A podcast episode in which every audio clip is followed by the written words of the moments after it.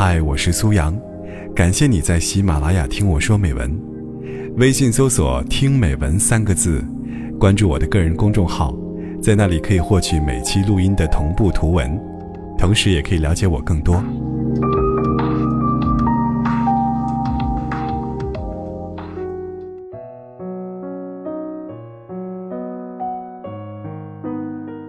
昨天和老冯出去吃饭，两个人边吃饭边聊天，聊着聊着，突然很感慨，说这些年来，好像我们俩在一起的大部分时间都耗在了吃饭、聊天这两件事情上。从学生时代天天在外面吃，到后来一屋二人一日三餐，初学的时候两个人会约好，一起去吃火锅。在外旅行的时候。也常常第一件事情就是找吃的，然后坐在饭桌前，天荒地老、无边无际的聊起来。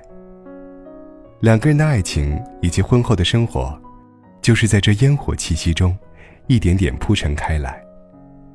这样子的闲适平淡，的确和当初刚刚恋爱时所想象的轰轰烈烈大不相同。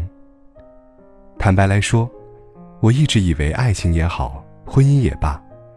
都是要找一个刻骨铭心之人，爱到山崩地裂之时。等到真的结了婚，才发现那样子的爱情，未免太虚妄。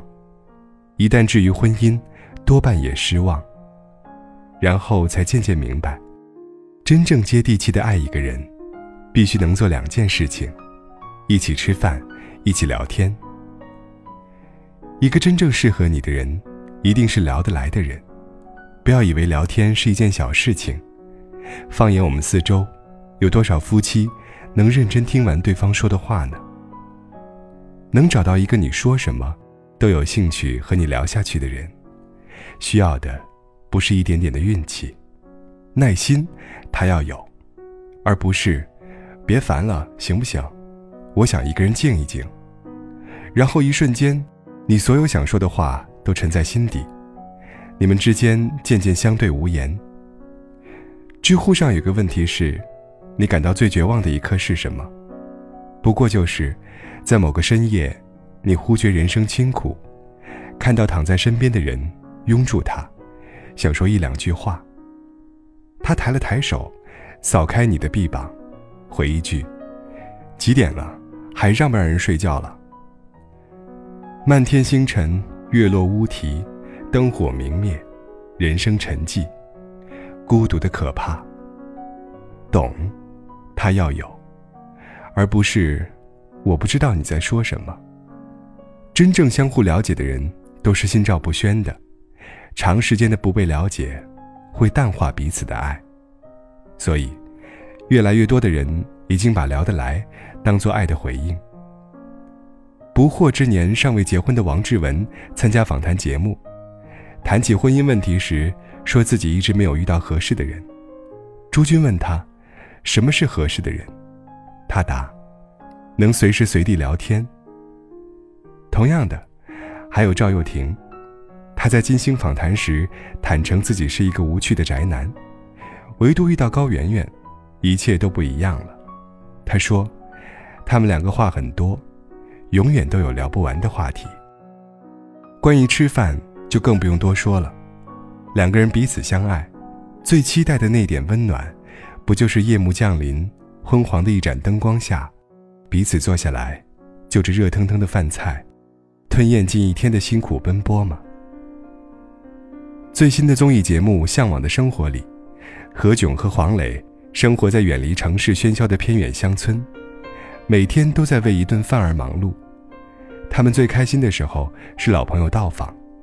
他们端上自己的拿手菜，和朋友们酣畅淋漓地聊起来。时光在那个小小的院子里变得很慢很慢，慢到只剩下了两件事：吃饭、聊天。看节目的时候，我一直在想，什么是何炅和黄磊向往的生活呢？后来终于明白，大部分人一生所求，不过就是能开开心心吃个饭，有人听听自己的心事。就像黄磊在节目里所说的那样，年轻的时候总以为爱情啊、生活呀，都是么么哒、萌萌的。后来才发现，如果两个人只有么么哒，那么日子一定过得疙疙瘩瘩的。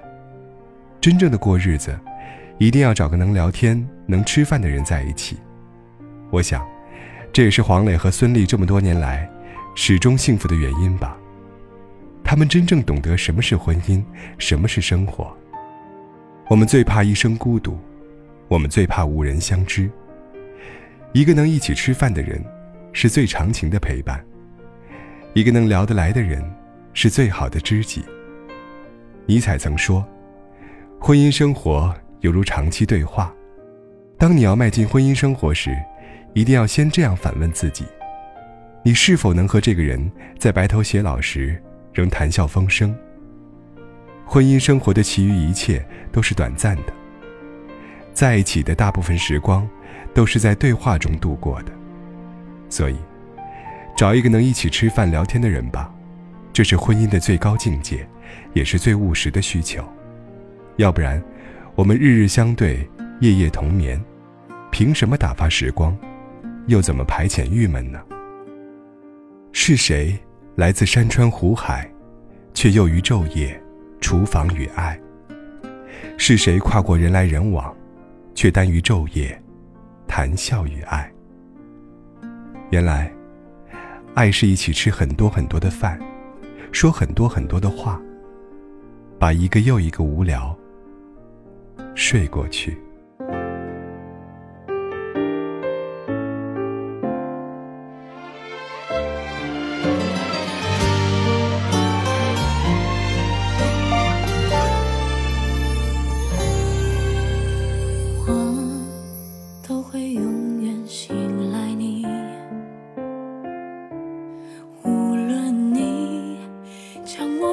在任何空间里你对我的赞许